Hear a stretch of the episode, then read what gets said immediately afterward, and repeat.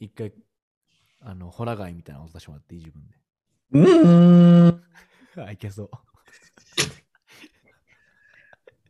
昔やってたから。酒飲む前にやってたから。面白い。うん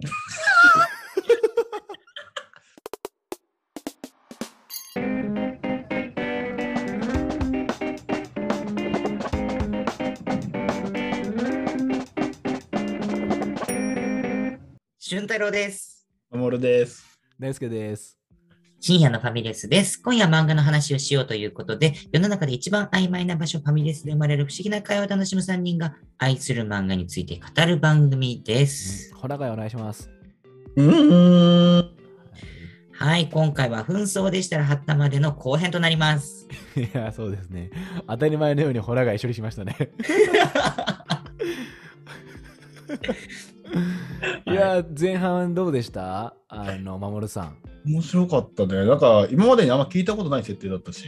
そうっすよね。そうそうそうそで、なんか、あ、確かになるほどなっていう、うん企業の社長、藤沢社長のう。うん。がそう取り合ってくれない感じもちょっと分かりましたよね。ねえ、分かってきた、分かってきた。うんそんな感じでですね、まあ、カレン族とシャン族っていうところの揉め事が起こっていると、はい。えーいうところで、えーハッタが、えー問題解決の糸口を見つけたというところで前半が終わりましたが、はい。えー後半は続きやっていきますね。はい。早速ですね、ハッタはですね、社長のとこ行くんですよ。お、社長っつって。うんもう原因分かりましたと。うでん解決策を提示しますって言ってうん、話しに行きます。まあ、提案ですね。はい。月の成功の工場がある。モンヤン村の、モンヤン村の人口の80%が、こう、うんサイホムたち、シャン族であると。なるほど。うん。ほとんどが、えーシャン族。うん。でも、月の成功の従業員、従業員たちっていうのは、シャン族が30%、カレン族が70%。あ、逆転してんだね。そう。みんなのバランスが逆であることが、このデモの原因ですと。なるほど。うん。だから揉めてるんですよっていう話するわけ。うん。うん。まあ、それに対してね、社長ね、こうもうほんとはいはいって顔して失望した様子でこう言うんですよ。お、仮に東京の会社で90%が埼玉県民だとして、何の問題があるああ。ちょっとわかるよね、これ。なるほどね。藤沢社長の捉え方はそうなんだ。そう。で日本の感覚的にもやっぱそんな感じではあるじゃない。はいはいはいはでい。隣の県だろみたいな。うん隣の場所だろみたいな。うん。で、それにね、ハッタね、全然ひるまないんです。で、こう言います。この地図を見てください。シャン族とカレン族の位置関係です。地政学の大原則。隣国同士は対立する。はい、今、気づきましたか一応、ハッタの声は高いです。あの、俊太郎さんがやってるのは。気づきました ね。あすごい昔のローラのあの、オッケーのポーズを して、今、あの、なかなか通じないんですけどね、音声でうん。ローラのポーズしたりしてます。ー確かにね、隣国同士はっていうそうね。そう、地政学の大原則、えー、隣国同士対立するということをね、ハッタが言うんです。うん。それに対してね、社長ね、もうすぐ返す方でこう言います。なら大前提が違うだろう。サイホムとソージャックは同じミャンマー国民だ。そうなんですよね。国じゃないじゃないですか。なるほどね。ミャンマー国民。確かどういうことですか、ハッタさんと。に。うん。便宜上国と言いましたが、シャン族は体系の仏教と中国文化の影響が強い農耕民。カレン族はキリスト教徒が多く、ゲリラ戦に定評のある山岳民。文化、言語、宗教、エトセトラ、別の国と言っていいほど価値観に違いがある。そうなんですよあね。こんな近くに住んでるんですけど、全く違うあ。はいはいはいはい。ですよ。八田さんのやっぱその知識もすごいね。でもでもでもとね、社長こう言います。同じ人種で距離も近いのに、なんでそこまで違いがあるそう思いません確かにね。うん。とっても同じね、もの気になるじゃないですか気。になる気になる。それに対してね、八田さんまた華麗に公開します。二つの民族の間にある険しい山脈が分断を起こしています。そして同時に争いからも遠ざけていきました。しかし、月の成功のフェアな雇用条件が関わることのなかった二つの民族をつないでしまった。わかりますなるほど本来ね。山岳民と農耕民で、うん。もう違ったんですよ。うんうんうん。働き方とか生き方も。そうだね。でも月の成功が本当にフェアな雇用条件、素晴らしい雇用条件を提示していたから、うんこの関わることのなかった2つの民族が同じ場所に入ってしまった。ああ。だから、ら。こんなに揉めちゃうし、うん。えあのなんだ違いっていうのがはっきりしちゃうんですよという状況はいなんはいですよはいはいはいはい。一体どうすりゃいいんですかと社長はこう言います。カレン族を解雇し、地元シャン族を雇えというのか。そうですよね。さっき話した通り、うんあの逆転してるんで、うん。 70%よりカレン族をうん。もう全部解雇しちゃってう、ん。うんシ。ャン族で満たすというか、はいはいはそい。の工場。うん。だから、雇えっていいのかってなるんですよね。まあね。それに対して、ハッタこう言います。カレン族の村近くにも工場はあるので、それが最善です。うん、そうなんです。カレン族の村の近くに、まあ、中国側の方にですね、うんうん。工場があるんですよ。ああ、そうなのね。うん、そこがあるの分かってたから、まあ、そっちで雇ってもらえるはずだから、確かに確かに。うん、この争いでもっていうことを収めるって意味ではこれは最善じゃないですかって、うんハッタは提案するんですが、社長、激高します。バカかハッタより我が社は品質が命。彼らが何族だろうが、コストをかけて育てた技術者だ。簡単に捨てられるかそうなんですよ。これ2年ぐらいずっとやってまして、この工場っはていいうのは。はいはいでかなりね、調子良くてですね、うん。で、そのカレン族っていうのが、かなりこう、頑張ってくれてたんですよ。なるほどなるほど。だからもう技術者だっていうぐらい、うんうんう呼んば。れるくらい素晴らしい、うんえー職員になってたんで、うまあんこう言っちゃいますよね、社長的には。あ、そうだよね。うんうんそれに対してねハッタがね、こう言うんですよ。品質以前に何も作れなくなってしまいますよ。これは言語と文化が異なる集団同士の、つまり国同士の外交問題。デモという形までエスカレートした不満。ここで判断しなければ、ここは必ず紛争地になってしまいます。そうなんですよ。ここで出てきます、紛争という言葉が。確かに初めてできたう。んつまり戦争じゃないんですよね。うんまあ、。こういう争いのことをはい。言うわけですよ。なるほどうね。ん、もう僕らはあんま想像できないですけど、うん。例えば、まあ、戦争まで来た国同士がさ、うん。なんかバンバン撃ってるとか、うん。兵器を投入してとかなるんですけど、うん。例はえばさっきのサイホムとかが復論されるとか、いはいはい。デモが起こるとか、まあちょっと不穏じゃないですか。不穏だね。うん、で、まあそれがエスカレートしていくみたいな。うんで、本当、暴力、まあ略奪だったりとか、うん。うん。解決の方法がそういう風になっていってしまう。なるほど。で、今回その、えーもはや国同士の外交問題と言えるくらいのこのシャン族、カレン族の問題っていうのは、もうこれは紛争になってしまいますよと。うん。じゃあ、判断しなきゃいけないんじゃないですかっていう風になるわけです。うん。で、ここでね、あの、知性知性とずっと言ってきましたが、はい。はい。これ、知性には2つの意味があるんですね。お頭の知性、はい。あの、知ると書いて、う知ん。性の知ですね。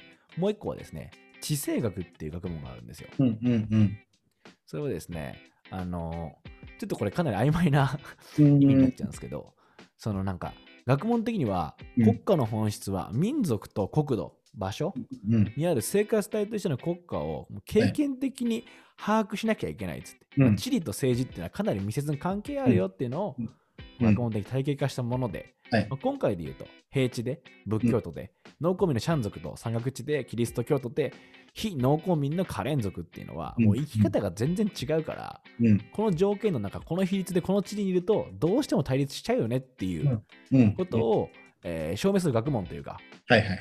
さっき言った山が分断してたんですよねとかうん。でも条件変わってこうなったから、うん。要は動かないものあるじゃないですか。うん。そういうものっていうのが政治にかなり関係してきてますよねっていう。うんだから、は発達っていうのは、この地政学の知性と、うん。こっちの知性、うん。頭の方の知性っていうのを駆使して、なるほ問ど。は題い解決をしていくと。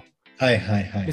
世界を飛び回るっていうのは、世界各地のそういう知性っていうところうん。をしっかり理解して、はいはいはい。えーコンサルティングしていくよといううんうんことなんでございます。なるほどね。二つの意味があったわけだ。そうなんですよ。えで、今回、えーそういうふうにね、ハッタが、あのー解決策を提示します、ー、社長に。はい。この地政学っていうのをしっかりこう、えー使った上で、もう納得できるじゃないですか、僕らもこの話ばーって聞くと、そうだね。まあそうだよなってうんうん。思うので、実際ね、社長も決断します。おカレン族解雇します。うわー、しちゃうん解だ雇。するぞって決めます。ほら。まあ実際する前にね、こうするぞって決めちゃったんですよ。うん。それに対して、あのデモ隊のリーダー、はい。サイホンもね、こうまあ、ちょっと満足げなわけです。うん。で夜道こう歩きながら、ハッタとね、うん。話すんですよ。で最後にこう言います。ゆりさんのおかげです。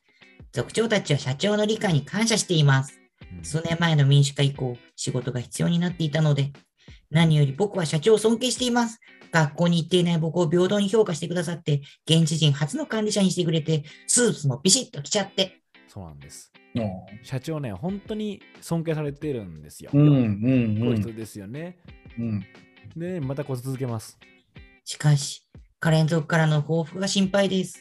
うん。ね心配ですよね。心配だよね。解雇ってなったら、もう即袋の人らですからね。ねえ、ちょっと不穏な感じも残るけどあーね。めちゃくちゃ怖いんです。うんただね、ハッタンたハッタはそれに対してこう言います。いや、カレン族には近くに再就職先になりうる工場があるはずだし、社長も解雇手当を出すから報復は抑えられると思うんだけど、まあちょっと点々点なんですよ。ああ、ちょっと歯切れが悪い感うじ。ん、なんかね、実際にこう、そうなん、実際そうだと思うんだけど、山岳民なんで、うん。そのカレン族が。うんこう最新情報がこうつかめないですよ、なかなか。なるほどね。いや、村みたいにすぐ行って、あ、こうだっていうよりは、山のあっち側にいるから、はいい、や、ちょっとでも、最新情報つかめてないから、ちょっと現地行ってみるか、なんていうふうに思っていたらですね、はいはい。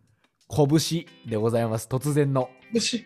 はい。拳。拳が出てきます。容赦ない、こう、最褒めの拳一発、おお、ボコーンと、闇から、アンチだ。い誰だと思いますか、や、それはもう、あっちの族でしょ。あの、はい、あの、カレン。族。カレン族でしょ。はい、ソージャックたちカレン族登場。暴力といえばこの人ですからね、やっぱ。 でね、もう、 ソージャックたちこういうわけですよ。はい。のんきなここと違って、あの岩山は何も育たない。だからこれが特産品になった。キャンディアスにぶち込んでみるか。そうなんです。でっけえ銃を見せつけます、ソージ ャック。さっきのあの、俊太郎さんのニュアンス、めちゃくちゃ合ってますね。なるほどね。はい、もう、殴って銃見せつけて、はい。 もう暴力、棒ですよ、もはや。暴力って言うより棒って言うぐやらっいぱ。しかも銃作ってたんだね。そうなんです。噂通り、カレン族は銃を作っていました。はいはそれでい。ね、こうサイホムとハッタがね、誘拐されるんですよ。あれ彼らに。まずいね。うん。なんで誘拐してるかっていうと、うんカレン族全員解雇に関して、うんまあ、交渉するなら、うんまあ。ハッタが多分来てからこうなっちゃったから、うん。ハッタと話そうと思って、なるほど。交渉のために誘拐したんですよ。はいはいはい、器は用いで。すよね。ねえ、パワープレイだね。実際にソージャックたちの、まあ、カレン族の村に連れてかれます。うんでもね、こうソージャックの話聞いてると、まあ、平地と山岳地帯では生きる条件がまあ全然違うと。ほう。まあ、さっき言ったように、のんきなここと違って、あの家岩山は何も育たないと。うん。要は農耕とはできないんですよ。確かにね。産業がないっていう状況なんですよね。だから、こう、カレン族には選択肢がないと。はいはいはいはいだかはら、い。解雇が大問題になっちゃうんですよね、彼らにとってはあ。そっか。そうそうそうそうそうそうそう。で、それ、ハッタがね、それに対してこう言います。でも、カレン族の村の近くに中国の工場があるでしょそうなんですよ。さっき言ってましたよね。さっき言ってたね。うん。だから、あの、ハッタをね、再雇用されるっていううん。見込みがあるから解雇を進めたんですよ。はいはいはい。で実際にねそのソージャックが案内してくれた村をうん。わーって見てみると、うんなんか想定してた状況と違ったんですよね。あ、そうなんだ。要はカレン族が置かれてる状況っはいはいはい、はい。ていうのが実際村に行くと全く違って、うん。まあ、最初に触れた2015年の民主化によってうんうんうん。こう村唯一の産業だった10、13業でやってたから、もうそれも買い手がいなくなって、あら。まあ、工場もあったんですけど、うん。まあ、実際に銃作れるんだけどもう買う人もみんないないじゃないですか。そっかそっか。そうそうそう。で、しかもね、その、えー民主化によって、うん。なんか、低賃金なか工場に対して、うん。賃金上げなさいっていううん。指令が出たんですよ。うーんだ。から村近くの中国地方の、えーうん工場はですね、まあ、その影響を受けて、年内に撤退することになってて、あら。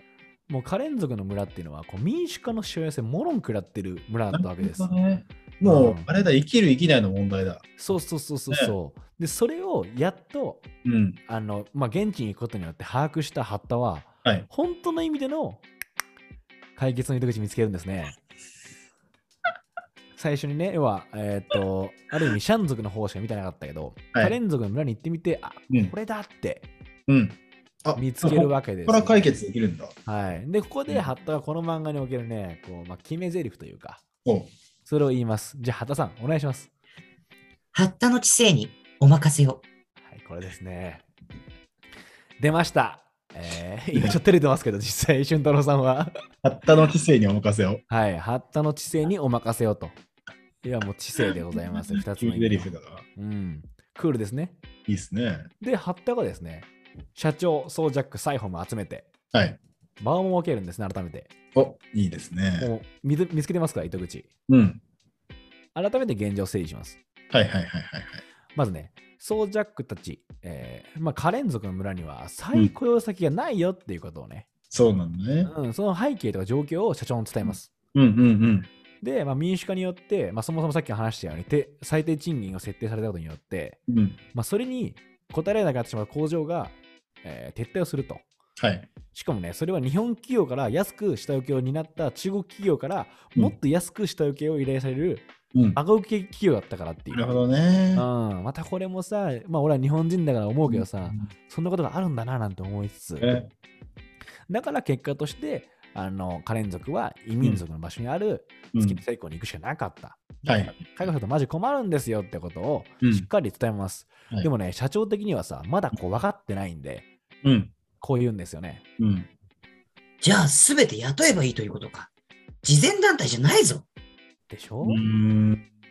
ああ、そうですうね。ん月の成功も会社ですから、そりゃそうだ。それに対してね、ハッタこう言います。マホップ、問題の根幹は場所と民族にあります。ですので、整えます。工場はカレン族の村に移動させます。いやー、これでね、3人唖然としますけど、今ね、まもろさんも唖然としませんでしたちょっと気になったね。マホップってうん。気になったね。 何だと思いますか気になったね、かなり。ミャンマー語なのかなあほんと君名探偵だすね。ごいね。うん、えどういう意味なのそれ。いいえでございます。あいや今一応マホップをいい慎え太郎さんに言ってもらいましたかあら。、マホップなんだ。マホップでございますマ。ホップなんだ。ねで、まあ、3人とも唖然としますよね。えうんカレン族の村にみたいな。えそんなことで、したサイホームがね、この静寂を切り裂きます。ゆりさん、そうや、そうでしょ ?180 度話変わってますから。そうだよね。うん。だって、えって、工場の人間全員シャン族になるって話だったじゃないですかみたいな。そうだよね。それが、 工場カレン族の村に行くって何言ってんすかと。ねえもう大声出すのもね、無理はないです。で、社長もね、難色示してこう言います。しかし、移転のコストも。そうでしょ工場移転大変なんですから。かなり金がかかりますよね。でも、ハったすぐさまこう言います。現在、熟練工の大半がカレン族。彼らを手放し、手当を払い、シャン族を再雇用、再教育するコストはいくらぐらいでしょうもうね、確かにとうつむいちゃうんです、社長も。ああね。うん、再雇用、再教育って考えたら、うんまあ、自分らもね、なんか会社の中にいてそう思うじゃないですか。うんうんうんうん。人を育てることことほど大変なことないっていうか、うんうんうん人件費がやっぱ一番大変だなってこともあったりすると思うんで、うーってなるわけですね。ね。で、あったこう言います。さらに、銃生産用の工場設備も村にはある。機材移転だけで済む。そうなんです。ほうカレン族はあの重生産してたんで、はいはい。工場設備はあるんですよね。なるほどね。うん、で機材だけ移転させちゃえば、まうんあ、箱はあるんで中を変えましょうみたいな。はいはいはい。だとしたら、じゃあ箱作んなくていいよねって話もあったりうして、ーん。いいじゃないですかと。でもね、一、人、そりゃさ、こんなね、コストの話ばっかされてますから、うん。あの男がまた大声出します。ゆりさん、ここはどうなるシャン族は締め出しですかそうですね。村に現在ある工場、どうはいなりますかと。そうだね。サイホーもね、ぶっちぎりです。いや、そうだよね。うん。あとお気づきですかだんだんキャラ作ってきました。いやだんだんねちょっとわかる分かれてきたね。うん。うん。 iPhone はちょっと片言だもん、やっぱ。そうなんですよ。不思議でしょ。これミャンマー語のはずなのに。でもサイホームの言い言い分言い分もわかるじゃないですか。分かる分かる。うん。締めですですかと。ですでもねね、。ハッタ、笑顔で社長を指さします。で、ハッタがこう言います。ここは営業本部だ。んと。これ社長でしょうん。あの、八田が笑顔社長を指さして言います。んと思いませんここは営業本部だ。ほう社長、何言ってんですかほう続けます、社長が。今年、黒字化した我々が次に計画してたのは現地の販路開発。社長と。おー、なるほどね。はいはいはい。八田がこう言います。じゃあ、現地に通じた営業部長なんか必要ですね。いるかなちょっと、はったさ、社長、な、なんすかと。この感じ、ワクワクします急ね。にね、うん急社に長う、んサイホムにこう言います。サイホン。まだスーツは持っているよな。これですよ。も急にね、う、うん、スーツ着ちゃってなんて言ってたの覚えてますサイホムがそ。うだね、すごい尊敬してて、ね、学校に行ってない僕をはいはいはいちゃんと認めてくれて、スーツまで着させてくれて、要はもう、サイホムの村にはそういう文化なかったわけですから、はいはいはいはいスーツビシッと着るなんかもうエリートですよ。そうだね。うん、それでサイホム、こくりとうなずきます。